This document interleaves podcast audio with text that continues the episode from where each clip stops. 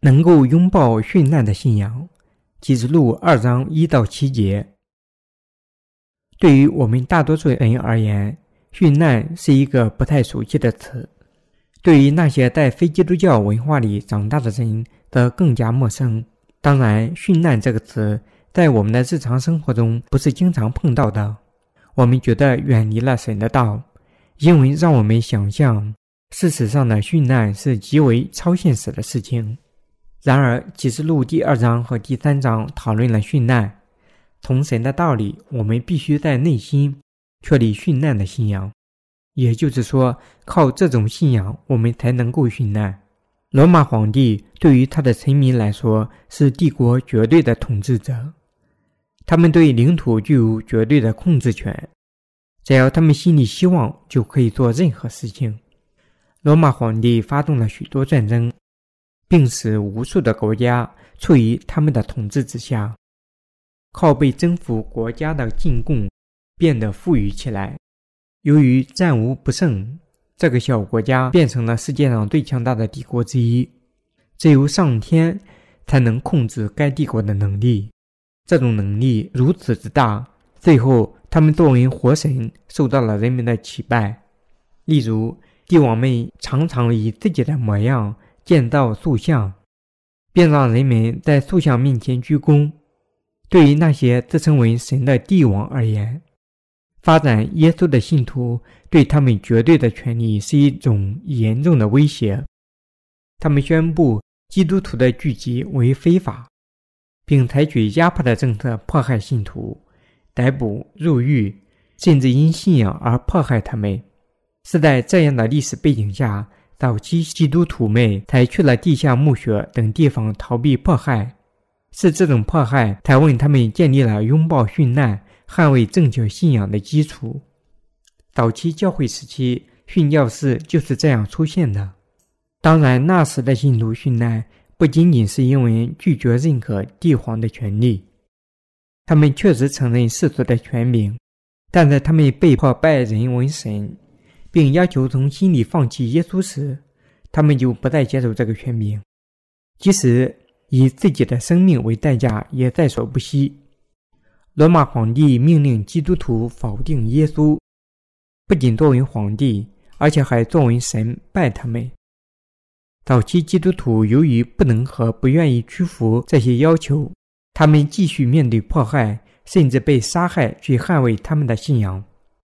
一直到公元三百一十三年，米兰法令最终让他们恢复了宗教自由，像这些信仰的祖先一样。我们也宁愿面对义的死亡，而不会放弃自己的信仰。这段有关亚细亚七个教会的经文，不仅讲述了当时的情形，而且还启示了将来的世界。其中启示了神的仆人和他的圣徒将殉难捍卫自己的信仰，就像罗马帝国时代一样，会出现一个时代，出现一位绝对的统治者，作为当今的罗马皇帝。使每个人都处在暴君的统治之下。他做自己的雕像，要求所有的人鞠躬，并作为神拜他。这种事情已离我们为时不远。当这个时期来临时，许多圣徒会沿着早期教会里信徒的脚步殉难。因此，我们必须在内心遵循神小于亚细亚七个教会的警示之道。神问候、鼓励。劝告在亚细亚的七个教会，向他们应许得胜的，我必将神乐园中生命树的果子赐给他吃，并领受生命的冠冕，吃被隐藏起来的玛拿、早晨之星等等。对于那些因殉难得胜的人，神真诚的应许是他将赐他们天国里永恒的祝福。那么，早期教会是如何面对殉难的呢？我们必须牢记第一件事情：是那些能够殉难的人是神的仆人和他的使徒，并不是人人都可以殉难。只有那些信仰耶稣为他们的救世主、不屈服迫害、坚持自己的信仰，并相信主的人，才能面对殉难。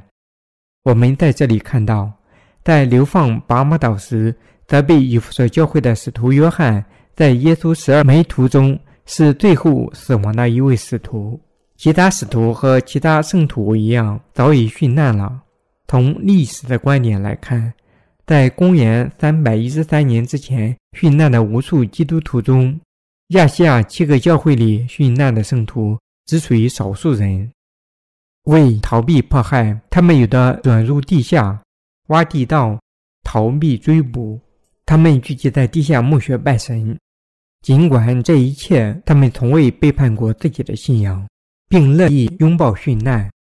亚细亚七个教会里的仆人和圣徒，包括以弗所教会，尽管在这里受到了神的责备，还是全部殉难了。使他们能够殉难的是他们对主的信仰，他们全部相信主是神，是神转嫁了他们所有的罪孽。他就是那位将他们大家引向清洗年王国和新天新地的牧人。是因为这种信仰和盼望的确信，才使他们能够战胜殉难带来的所有恐惧和死亡的疼痛。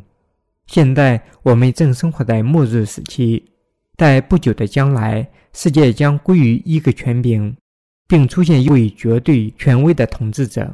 这位绝对的统治者，正如启示录第十三章所记载的那样，会威胁到圣徒的生命，并要求他们隔绝自己的信仰。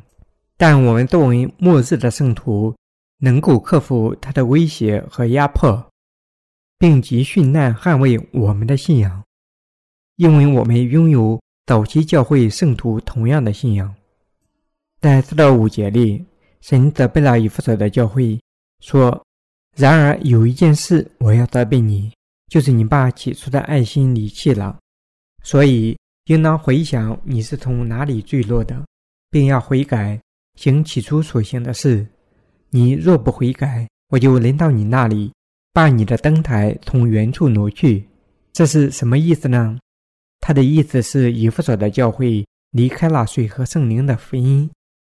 早期教会的所有圣徒，包括以弗所教会的圣徒，都信仰水和圣灵的福音。这是因为耶稣的门徒全部传播传教水和圣灵的福音。因此，那时圣徒们从使徒那里接受的福音是完全的福音，而不是只相信十字架上写的错误和人文的福音。这里说以弗所教会的仆人离弃神起初的爱心，这是说以弗所的仆人在管理教会时废弃了水和圣灵的福音。正因如此，主说，除非悔改，否则他会从原处移去登台。移去登台意味着移去教会，相应的表明圣灵不再在以弗所教会起作用了。对于以弗所教会来说，回归水和圣灵的福音其实并非难事，这一点也不成问题。困难的是，虽然内心信仰了水和圣灵的福音，却不能明白地传教所信之事。他将那些仅承认耶稣为救世主的所有人都接纳到这个教会中。尽管他们不信仰水和圣灵的福音，而事实上承认信仰水和圣灵的福音，就意味着圣徒已经做好了殉难的准备。因此，换句话说，他欢迎所有的人都到教会里来，无论他们对神及水和圣灵的福音是否具有同样的信仰。因为进入神的教会意味着需要更多的牺牲。以弗所教会里的仆人担心这些牺牲会阻止许多人加入到教会里来。他不能用精确的俗语传播这个绝对的真理，但由于圣灵不能居住在没有真理的地方，神说他会移去登台，并不是因为以弗所教会的仆人和圣徒们缺乏工作，神才移去教会。他的意思是，他将不再居住在这个教会里，因为这教会里不再有真理了。神的教会遵循水和圣灵的福音是绝对必须的。神的仆人和圣徒不但信仰这福音，而且还以精确和绝对的术语传播这福音。因为在这福音里，我们能发现神对我们的爱、他的恩典和他所有的赐福。以弗所教会的仆人不是传播这福音，而是将那些只信仰十字架上写的人接纳到这个集体中。但即使是重生的仆人，圣徒或教会如果相信但没有传播这个集耶稣的洗礼以及十字架上的血，而转嫁了我们所有罪孽的水和圣灵的福音，都会使主所有的工作无用。即使我们在主的眼里多么不足，如果我们信仰这福音并传播它，主就会作为圣灵居住我们，并在我们身上工作。即使神的仆人或圣徒充满了缺点，主依然用他的道教导并指引他们。在水和圣灵福音的教会里有圣灵，教会里有圣灵，指教会是圣洁的。如果神的仆人或圣徒们不再传播水和圣灵的福音，他们就没有圣洁可言。他们或许会说自己不再有罪孽了，但在不传播水和圣灵福音的地方，不可能找到圣洁。水和圣灵的福音是早期教会的圣徒们相信的福音，这福音称主拯救了全人类。即洗礼转嫁天下所有的罪孽，并通过在十字架上的死亡带走了一切的罪孽。他即洗礼转嫁了我们一切的弱点和缺点。神转嫁了我们因软弱和缺点的一切罪孽，已成为了我们永远的牧人。既已得丰富的赐福，人怎么能将主变换成一个罗马皇帝，并拜人作为自己的神呢？因为神的恩典如此伟大和丰富，无论是诱惑或罗马人的威胁，都不能使圣徒否定他们的信仰。他们心甘情愿、兴高采烈地拥抱殉难，捍卫自己的信仰。他们藐视一切要他们断绝自己信仰的威胁和诱使他们为了物质利益放弃自己信仰并委以高官的企图。任何东西都不能使他们隔绝信仰和放弃他们的神。这种不朽的忠诚，才能使他们做到殉难。神及水和圣灵的福音，将他们拯救出了罪孽。所以，殉教士对神的恩典和慈爱充满了感激之情。神已将他们永远地拯救出罪孽。谁的信仰不背叛神的爱，就能拥抱殉难，战胜叛教。这个时间会来临。到了这个时候，就像罗马皇帝要求早期教会的圣徒。承认他们的神性，并动神祈拜他们一样，我们也将被迫自己断绝自己的信仰。发生这件事情时，我们就必须遵循祖先的信仰步伐，并通过殉难捍卫我们的信仰。虽然我们充满了缺点，神爱我们如此之巨，他把我们所有的缺点和罪孽都转嫁到了自己身上。无论我们在神的荣耀前多么不足。他都将我们拥入到他的怀里，他不但拥抱我们，还解决了罪孽和毁灭的一切问题，并使我们永远地成为了他的子民和新娘。正因这样，我们才绝不会出卖对他的信仰。我们才问他的名，心甘情愿和兴高采烈地拥抱殉难。殉难就是捍卫神赐我们起初的爱心，它不是人类情绪的产物。而是信仰，尽管我们具有弱点和缺点，神已赐我们一切祝福的结果。我们殉难不是靠自己的力量，而是靠信仰我们神的伟大。当然，有些人为了自己的国家或意识形态而成为了烈士，这些人具有坚贞不屈的信仰，相信他们的信仰是正确的，甚至愿之为之付出代价。但我们怎么样呢？因信仰耶稣基督从水和圣灵中重生的神的子民，怎样殉难呢？我们殉难，因为我们极其感激主，爱我们和拯救我们的福音。尽管我们具有不计其数的缺点，神已接受了我们，因为他已赐我们圣灵，又因为他已使我们成为了他的子民，并赐我们永远地生活在他的面前。我们永远不会抛弃他。神还应许我们新天新地，仅仅因为这个希望，我们就不能放弃我们的信仰。无论发生什么事情，甚至敌基督者在末日威胁或迫害我们致死，我们也绝不否定我们的主及水和圣灵的福音。即使我们被带到敌基督者的跟前被杀死，我们也绝不能出卖曾经拯救我们的神的恩典和慈爱。俗话说得好。除非死了，我们才会背叛主。我们可能会被迫做其他事情，但有一件事情我们绝不会让步，我们绝不会离弃或背叛以拯救我们的基督的爱。你是否认为，因为我们有缺点，敌基督者会怜悯我们吗？当然不会，他一点也不会在意。但是我们的主转嫁了我们所有的问题，并替我们受审，以使我们完全和完整。无论我们多么的软弱和不足，这是因为我们不能离开主及水和圣灵的福音，赦免了我们的拯救之爱。除非我们内心首先放弃了，否则什么都不会被放弃。同样，如果我们内心坚持信仰，我们就能至终捍卫我们的信仰，无论我们面对多么巨大的威胁、引诱或胁迫。如果我们内心知道神对我们宝贵的爱，并且至终坚持他的爱，我们就能捍卫福音直至终日。对于顺信仰而行的人来说，殉难绝不是难以拥抱的。我们大家都必须认识、思考自己殉难的前途。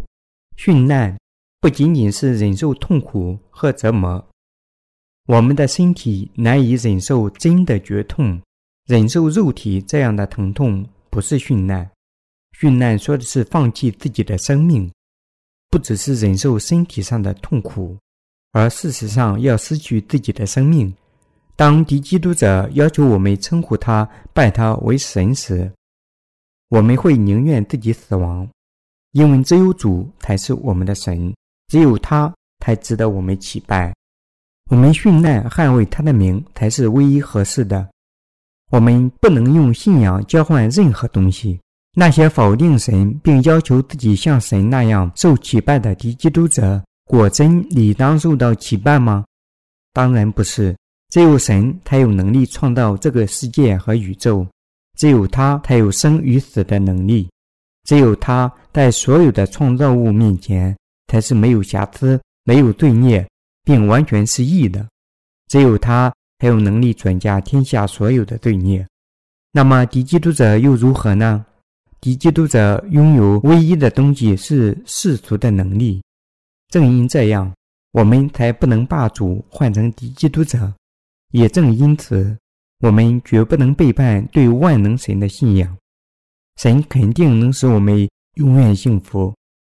他会复活那些因信仰耶稣基督而成为无罪的人，并为他们打开通往千禧年王国和新天新地的大门。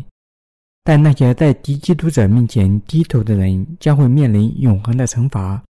并随撒旦一同被抛入地狱。如果仅仅出于惧怕、短暂的痛苦和折磨而站在了敌基督者一边，我们就抛弃了永恒的幸福。了解了这个真理，那些在内心信仰水和圣灵福音的人，就会勇敢地反对敌基督者殉难，并为他们的牺牲而获得永远幸福的报答。你我，我们大家都要殉难，不要犯错误。当黑马时代结束时，灰马时代就会来临。那时，敌基督者就会出现，七次吹号的灾难就开始了。敌基督者肯定会出现，我们圣徒肯定会殉难。随着复活，我们肯定会被提。我们毫无疑问地要进入千禧年王国。正因如此，当敌基督者迫害我们并要求我们死亡时，我们大家都乐意殉难。有一部老电影叫做《暴君粉尘路》，描写了众基督徒放弃自己的生命来捍卫他们的信仰，即使他们被杀死时也唱着赞美歌。这部电影本身是虚构的，但其历史背景是真实的，即许多基督徒确实舍身捍卫他们的信仰。他们为何要这么做呢？原因是罗马当权者要求他们否认神。而要拜异神，要他们抛弃自己的信仰，这是他们不能接受的事情。如果他们按照罗马皇帝的要求改变了他们的神，他们就会改变任何事情，皇帝就成了他们的神，使他们屈服于他的暴政，而他们作为他的人质，就会在战斗中死亡。他们既不能从罪孽中得赦，也不能进入新天新地。正因这样，他们才不会背叛他们的信仰。相反，他们会在快乐和赞美中面对肯定的死亡，即使他们即将死亡，也会向主唱赞美歌，因为他们的希望远远强于死亡时的痛苦。捍卫水和圣灵的福音对于我们是绝对关键的。我们还必须生活在希望中，相信死亡之后，在充满幸福和荣耀的新世界里，将有永生等待着我们。你是否问主承受过痛苦？你真的痛苦过，不是因为自己的缺点或错误，而是为了主的缘故。如果我们问主承受痛苦，那么我们所有的痛苦就会转变成极大的欢乐，正如使徒保罗那样表达这种欢乐。我想，现在的苦处若比起将来要显于我们的荣耀，就不足介意了。罗马书八章十八节，因为神向我们揭示荣耀的欢乐，极大于我们问主承受的痛苦。我们目前所有的痛苦，都将被埋藏在信仰带给我们极大的欢乐和幸福之中。换句话说，早期教会的圣徒和殉教士能够克服他们的痛苦，问主放弃自己的生命。原因是他们知道，等待他们的欢乐极大于他们的痛苦。他们的殉难不是因为他们能够承受痛苦、忍受折磨的结果，而是因为他们盼望着正等待他们的荣耀。一般的说，忍受痛苦的人认为他们仅仅需要容忍，这是一场艰难而累人的战斗。当他们的忍耐带来令人失望的结果时，他们的挫折就更大了。所有的苦难一无所获，但对于我们基督徒，我们坚贞不屈带来的快乐和幸福就更加巨大，因为我们肯定坚信自己的希望和报答。如果我们作为忠诚的仆人，全心全意地侍奉主，我们就知道等待我们的快乐和安慰远远强于我们目前牺牲的痛苦，因为我们一切的困难都淹没在了欢乐之中，我们全部能为主而生。甚至为了主而拥抱殉难。人们有灵魂、情绪、思想和信仰。对于重生的灵魂，因为主的灵居住他们，因他们的义而受到迫害，只会带给他们无法形容的欢乐和幸福。但是，如果我们离弃这最初的爱，主就会毫不犹豫地去登台。那些用心灵和生命去欢乐地侍奉水和圣灵福音的人。如果不再这么做了，那只能意味着已渐渐失去了侍奉福音的快乐，失去了他最初的爱。即使他们没有抛弃这福音，他们或许仍然坚持自己的个人信仰。但如果他们不再自豪地传播水和圣灵的福音，不再明确地理解得救需要什么，即十字架上的血不足以使他们得救，那么他们的信仰就会被冲淡，而殉难对于他们就难以达到。那时，神就会从原处一去登台。那些欢乐并坚定地侍奉福音的人，将能够心甘情愿地拥抱殉难，因为他们绝不会离开神最初的爱心。这些人因信仰和传播基督的爱而受到神的赐福，他们能殉难。要紧的不在于你是否有才能或天赋。如果你不传播水和圣灵的福音，教会就会从原处被移去。这是神要我们领会的重要信息。如果我们能认识和信仰这个真理，我们在末日就能更新我们的心灵，就能问主的名殉难。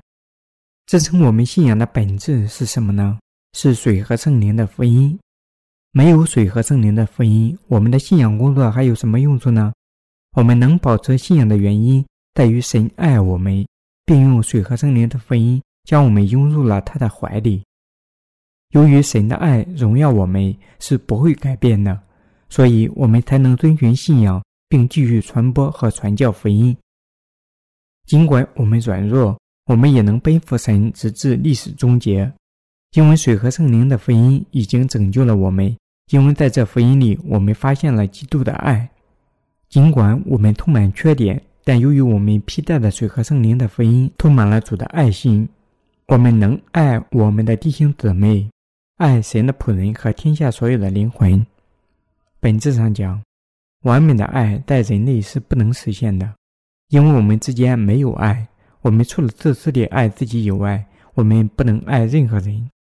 许多人都受到了外表的蒙骗，作为表面闪光的现象所吸引，他们根据物质财富论断他人，但在真信徒里有神的爱，正是神的爱才使我们能够传播福音，传播我们主完美的爱。我们的主降临到这个地球上，受洗转嫁了我们所有的缺点，并清洗了我们所有的罪孽，拯救我们。那么，我们怎么能离弃这已经使我们成为了神的子民的最初爱心呢？我们可以在许多方面具有不足，但我们绝不能缺乏对真理的信仰。在灾难时期，最需要的就是对水和圣灵福音的信仰。当我们面对试炼和灾难时，捍卫信仰和克服困难的力量，来自对水和圣灵福音的信仰，是我们面对的福音能力指引着我们。即使我们因日常生活中面临无数的战斗而精疲力竭，这就是我们主的爱。有时人们容易落入律法主义者的陷阱，他们认为神赐福给他们仅仅因为他们所做的事情。当然，我会说这是完全错误的，因为主说他爱那些爱他的人，但不是因为我们做了什么，神才这么深爱我们，才使我们无罪。因为神知道他对我们所做的所有应许，而且因为他知道我们的罪孽，他出于自己完美的旨意和爱心，已接纳了我们，并使我们完全。是因为他的赐福，我们欢乐的居住；是因为神已使我们成为了他的子民和他的仆人，我们才能为主工作，才能披戴在他的荣耀里，才能将福音传播给他人。并且在时间来临时问他的名殉难，他能使我们做这一切的事情。电影《暴君粉尘路》里的女训教士，在被杀死时如何有力量赞美主呢？他们在主的爱心里找到这种力量。正因为基督的爱心如此之伟大，他们才能以赞美拥抱殉难。同样的道理也适用于我们自己的生命。我们活着是因为主使我们活着，而并不是因为我们自己的工作才成为了神的儿女和仆人。我们并没有做任何理当所得的事情，是神不变和完美的爱和我们对这种爱的信仰，才使我们能够至终追随他。尽管我们有时也会困惑不解，这种力量是神的力量，而不是我们自己的力量。只有靠使我们完全的神的爱殉难才有可能；只有靠神的恩典，我们才能拥抱殉难。请记住这个真理：是神才使你殉难，且不可费时为自己准备殉难，因为没有你能做的事情。只有我们对水和圣灵福音的信仰，才能让我们赞美主，直到生命的最后一息。主对亚细亚的七个教会说。得胜了，我必将神乐园中生命树的果子赐给他吃。生命之树建于新天新地，在那里有神的宝座，用宝石建造的房子，还有生命之水长流。对于那些得胜的人，神已将天堂应许给他们，他们将永远地与他完美地居住在那里。得胜的人会带着对水和圣灵福音的信仰居住在那里。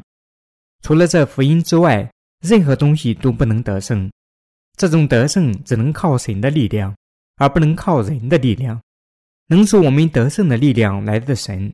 我们必须认识并赏识水和圣灵的福音是多么伟大，神的爱和他的拯救是多么伟大。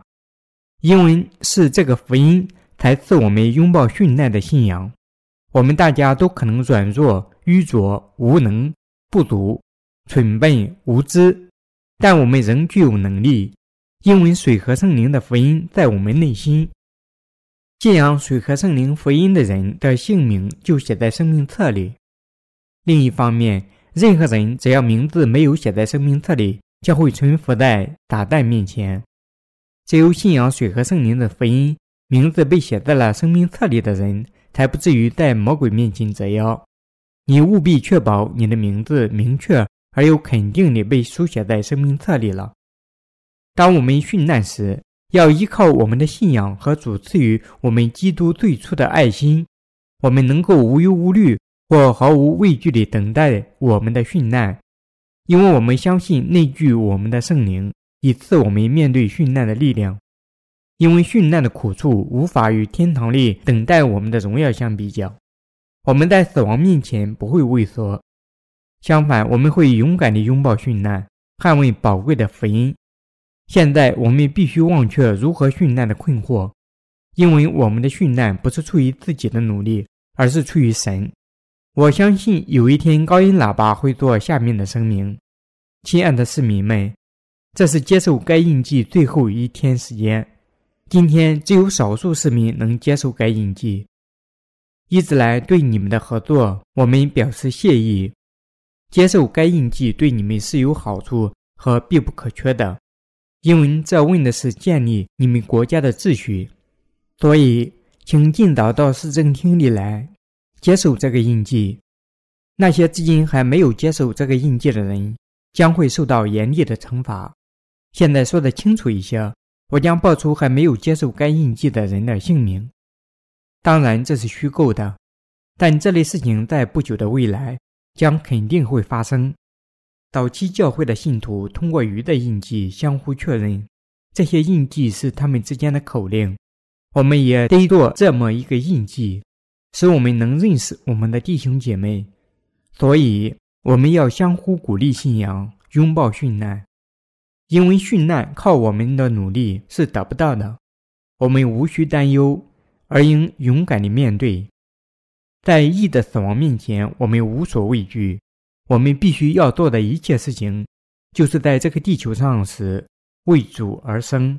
我们献身于神，因为我们知道注定要为神的名殉难。你必须认识到，如果你因惧怕失去你的财产而逃避殉难。那么你将面临更为严重的苦处和灾难。你必须成为信仰之谜，知道自己将为基督而殉难，至终为主而生活。当我们认识到自己将会殉难时，我们在信仰、思想、实际生活中就会更加明智。这种知识能够治愈我们的愚钝，让我们抛弃所有世俗的依恋。这不是指我们得放弃生命。而是指我们因为主而生，在神的能力将撒旦抛入无底坑之前，我们都要问这位已拯救了我们的主而生，与撒旦和敌基督者战斗得胜，将我们一切胜利的荣耀都归于神，而且只归于他。神希望能获得我们的荣耀。我感谢主允许我们靠信仰将荣耀归于已赐我们许多的神。我们相信主将立即返回带走我们。当许多灵魂在末日归于主时，神会把他们拥入怀里，并带走他们。正如神在启示录三章十节中对菲拉铁菲教会说的那样：“你既遵守我忍耐的道，我必在普天下人受试炼的时候，保守你免去你的试炼。”神肯定会兑现他的应许。神说：“你既遵守我忍耐的道。”是指信徒的信仰生活。他是说他们会坚持自己的信仰，无论别人对他们说什么或做什么。当神说保守你免去你的试炼，他是说那些能遵循他戒律的人会被免除信仰的试炼。换句话说，当苦难和殉难时间到来时，因为我们在日常生活中的侍奉和祈祷中诚信。神就会带走我们。当我们在思想里打定主意殉难时，我们的内心就会被清除所有的尘埃，结果我们的信仰就会更加强大。我们必须在神面前过好现在的信仰生活，牢记神的应许。有了殉难，我们就能避免试炼的时候。简言之，我们必须靠信仰生活。今天的时代是启示录的时代。有许多愚钝的基督徒无视神的道，顽固地坚持苦难前被提理论的错误信仰。当末日来临时，他们将会发现自己是何等的荒谬。他们有影响和能力的日子屈指可数。我们应做的一切事情，就是生活在神将会实现应许的盼望之中。当到达大苦难终点时，我们将殉难捍卫自己的信仰。就在七晚灾难开始之前，我们将会在空中被神提起，进入千禧年王国。在实现与基督一同统治的希望时，我们在这个地球上所受的苦处，都将得到等待着我们的报答的补偿。进入永恒的新天新地，就会使我们欣喜若狂，令我们充满无法言语的快乐。今天，我们问了主，靠信仰生活，希望能实现神的应许。信仰主会实现他的应许。我们热切盼望能够以荣耀之躯，永远的与他一同生活。我感谢主赐我们完美赦免罪孽的福音，使我们能够拥抱殉难，在基督里捍卫我们的信仰，让我们置身于他的赐福之中。以弗所教会的背景：以弗所是罗马帝国亚细亚的一个港口大城市，是一个商业和宗教中心。在早期教会时代，它是一个迅速发展的国际性大城市。北部是斯美拿，南部是美丽都。根据神话，勇敢的战争女神亚马孙在公元前十二世纪建立该市，献给希腊王子安道克罗斯。以弗所从物质上讲是一个繁华的城市，这也意味着它是一个世俗的城市。正因这样。神才告诫以弗所教会要战斗到最后，战胜撒旦，不至于丧失水和圣灵的福音。我们必须认识到神的真理之道是多么重要。我们还要采用一切手段捍卫我们的信仰。神通过使徒约翰告诉以弗所的教会，那右手拿着七星，在七个金灯台中间行走的，说：“我知道你的行为，劳碌忍耐，也知道你不能容忍恶人。”你也曾试验那自称为使徒却不是使徒的，看出他们是假的来。你也能忍耐，曾为我的名劳苦，并不乏倦。以弗所教会受到了神的赞扬，因其行为忍耐，因其不能容忍恶人，因其试验和揭示假先知，因其不知疲倦，持之以恒，有忍耐，问他的名劳苦。但以弗所教会也因他们的悟性而受到了责备。经文继续说：“然而有一件事我要责备你，就是你把起初的爱心离弃了。所以应当回想你是从哪里坠落的，并要悔改，行起初所行的事。你若不悔改，我就临到你那里，把你的灯台从原处挪去。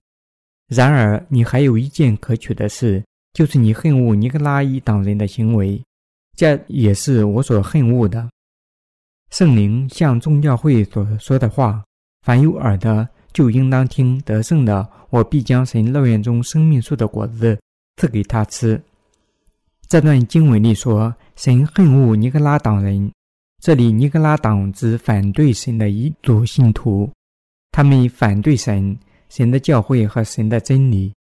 尼格拉党做的事情，在后面经文写给别加摩教会的信中有更详细的叙述。尼格拉的悟性，启示录二章十四节说：“然而有几件事我要责备你，因为在你那里有人服从了巴兰的教训。在巴兰曾教导巴勒，将绊脚石放在以色列人面前，叫他们吃祭偶像之物，行奸淫的事。该节可见于梅树记二十二章，他记录了玛雅人的王巴勒的故事。”在以色列人出埃及后，到达迦南的摩崖平原时，他们征服了该地的七个部落，像公牛吃草一样。听到被征服的消息后，巴勒惧怕了他们的神，因为他担心玛雅人的命运也和那些早已被征服的迦南部落一样。为了设法阻止以色列民征服他们，巴勒拜访了假先知巴兰，让他被收买后诅咒以色列民。巴兰是一位假先知，但外邦人认为他是神的仆人。他既不是大祭司亚伦的后代，也不是利未人。但玛雅人的王巴勒相信，受到巴兰赐福的人会得福，受到巴兰诅咒的人会被诅咒。那时，巴兰虽然是一位假先知，但在该地是一位有名的男巫师。然而，巴兰不能做到。巴勒王要他做的事情。原因是以色列民是神的子民，巴兰诅咒以色列民，不仅没有得到神的许可，而且这样做只会给他自己带来诅咒。在神精神能力的控制下，巴兰毫无办法，事实上只能赐福以色列民。巴勒对此很恼火，他后来要求巴兰诅咒以色列民，不要让他看见他们。巴兰从巴勒那里得到了极大的财富。作为报答，巴兰教巴勒诅咒以色列民。他们的计划就是要他们参加玛雅人的宴席，问他们准备妇女，引诱他们行隐晦之事，使以色列民因罪孽而受到神的惩罚。假先知巴兰就是这样教导巴勒将毁灭带给以色列民的。神痛恨巴兰。因为巴兰是一个爱财的人，在今天基督教会里有许多人就像巴兰一样。事实上，他们全部都是假先知，但他们中的许多人依然受到尊重和尊敬。巴兰追求的是物质财富，得到钱财时他们就赐福，没有得到钱财时他就诅咒。不幸的是，在今天的基督教界，许多人本该做神的仆人。却如同巴兰一般，当那些信仰神的人最终只追求物质财富时，他们就成了假先知。正因如此，神才痛恨尼格拉党。你知道什么会毁灭神的教会及他的仆人吗？爱财。那些只在眼前追求物质利益的人，将在神面前面对自己的毁灭。顺从巴兰的教会。今天就像史都时代一样，有许多世俗的教会和家仆人，他们追随巴兰的路，他们竭尽所能从信徒那里攫取金钱，例如煽动在信徒间展开竞赛，考验他们的信仰，不是靠精神，而是靠物质奉献，意思是对教会贡献多的人，信仰大于贡献少的人。这种堕落的动机，唯一的目的在于要使教会发财致富。事实上，如果信徒决定忠心地侍奉主和他的福音，那是一件极为奇妙的事情。但是，诸如巴兰之类的假先知会捕捉信徒，满足他们自己的胃口。他们煽动信徒在物质上竞争。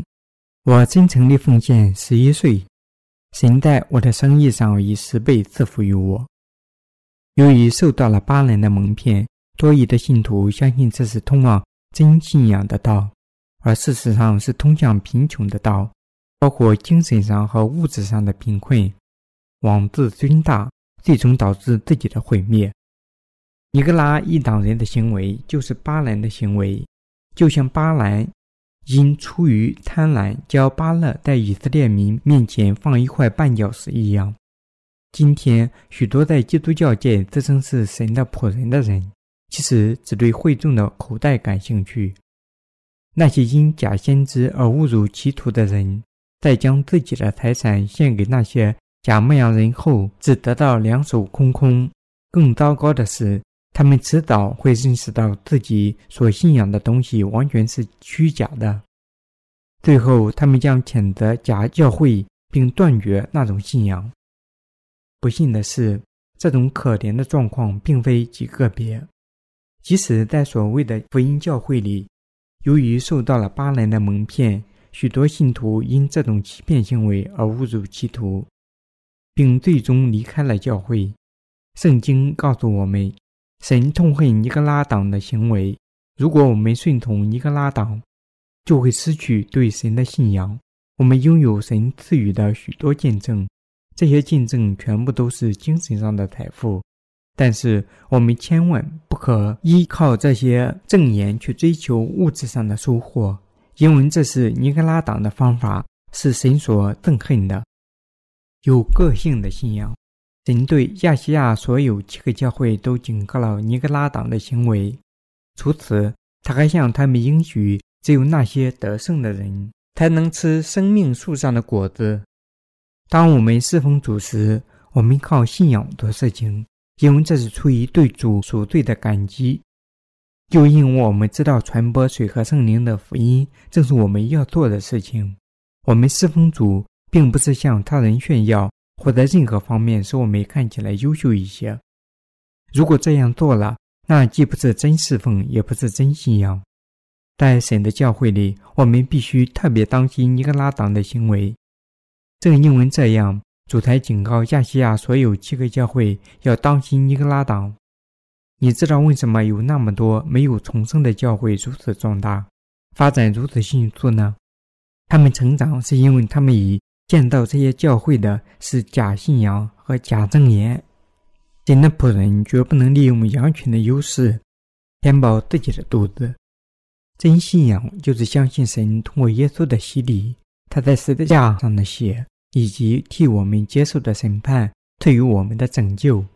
但是许多教会，无论是重生的还是没有重生的，都使用这些见证去掠夺会众的口袋。你必须要非常当心和明智，才能认识到真正言对于你的信仰是有益的，而且能荣耀神。假正言只能成为你自己的陷阱。当今世界上，所有最富裕的教会都有像巴兰一般的牧师领导。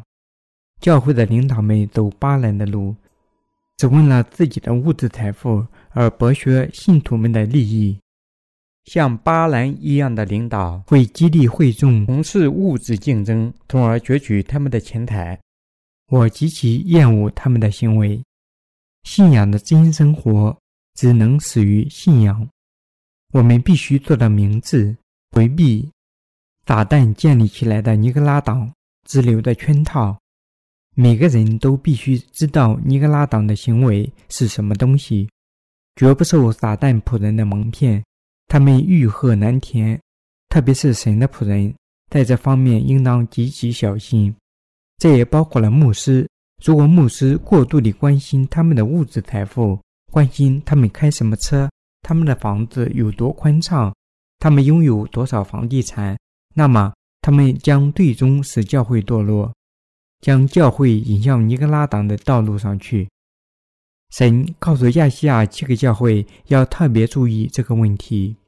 有巴兰信仰的人只追求物质财富、自己的荣耀，并将最终成为某种礼拜的创始人。神的教会不能只追求自己的物质财富，因为神已应许我们，他将祝福那些追求水和圣灵福音的人。我们必须利用物质财富。去传播福音，而不应将这个福音储存在大地上，抵御假牧人。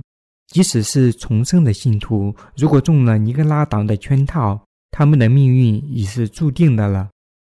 起初，他们或许会认为这些领导者的信仰美妙和强大，但假牧羊人的诡计最终会将他们引向毁灭。神对以弗所教会的使者说。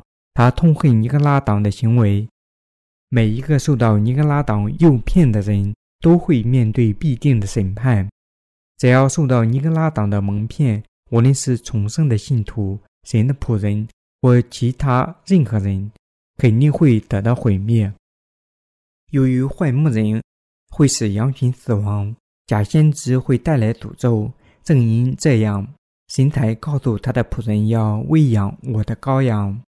神的仆人必须如同牧羊人看护他们的羔羊一样，看护信徒，保护他们免受危险，照顾他们的需求。作为牧羊人，他们必须确保羊群不致迷途，找到他们面前所面临的危险，防止他们接近这类危险。我从养羊的人那里听说，羊是最固执的动物之一。我们在神面前，不正如。这些固执的羊群吗？神有很好的理由使羊群的比喻来描写我们，因为他很了解我们实质上是多么的固执啊！为什么神对亚细亚七个教会反复地说到尼格拉党、耶喜别、巴兰的行为呢？神为什么对那些得胜的人应许说他会赐他们生命之树，让他们吃树上的果子呢？他们这么做是要告诉我们当心假先知的蒙骗。我们必须思考神的道，并询问自己：什么是水和圣灵的真福音呢？将神的道和人类的教训有机地结合起来，并不是真福音。在今天的基督教里，有许多经过美好加工而发表的布道，他们与水和圣灵的福音没有关系。许多著名的传教士甚至有自己专门的演讲稿作者在自己写稿，他们所做的一切仅仅是阅读他人已经准备好的文章。我们绝不能受到尼格拉党的蒙骗。重生的教会必须非常当心，不可追求物质利益。牧师们必须要特别警惕。会众里的其他人也要警惕，从教会的会员中攫取金钱，将教会修饰的富丽堂皇，将教会大厦建造的如宫殿一般，而不是一个起拜的殿，始终传播主即将来临。这一切全是假信仰的行为，精确地说，是尼格拉党的行为。我们必须特别留心假牧羊人。必须保证绝不能受蒙骗，顺从了他们的信仰。圣徒不能仅仅爱财，相反，我们必须热爱和遵循水和血的福音，神最初的爱心。我们在过信仰生活时，必须坚持真理，相信主已通过基督的水和血拯救了我们，直到我们遇见他的那一天为止。我们必须信仰神的道，即耶稣以及洗礼。即在十字架上的死亡转嫁了我们所有的罪孽。那些追随尼格拉党的人绝不会传播水和圣灵的福音，他们又不会对水和圣灵的福音工作感兴趣，而只会对挣钱感兴趣。这些人是当地的巴兰，就是那个在以色列人面前放了绊脚石，将他们引向毁灭的人。你必须牢记这一点。巴兰最终被约书亚杀死，正如约书亚书所记载的那样。当以色列民征服迦南后，假先知死在了约书亚的剑下。巴兰被杀，因为他不是神的一位真仆人。所有利用基督的名剥削无辜的信徒、满足自己私欲的人，都是当今的巴兰。我们必须牢记，巴兰曾任意使用各种方法满足自己的私欲。神告诉以弗所教会的仆人：“得胜的，我必将神乐园中生命树的果子赐给他吃。”换句话说，那些失败的人必将死亡。顺从巴兰的道就会失败，这条道只能将人引向死亡。神赐我们道，警告我们不可落入尼格拉党的圈套。要感谢神。我衷心希望并祈求你不要屈服于物质的诱惑。那样最终会因为你的贪婪而被人抛弃。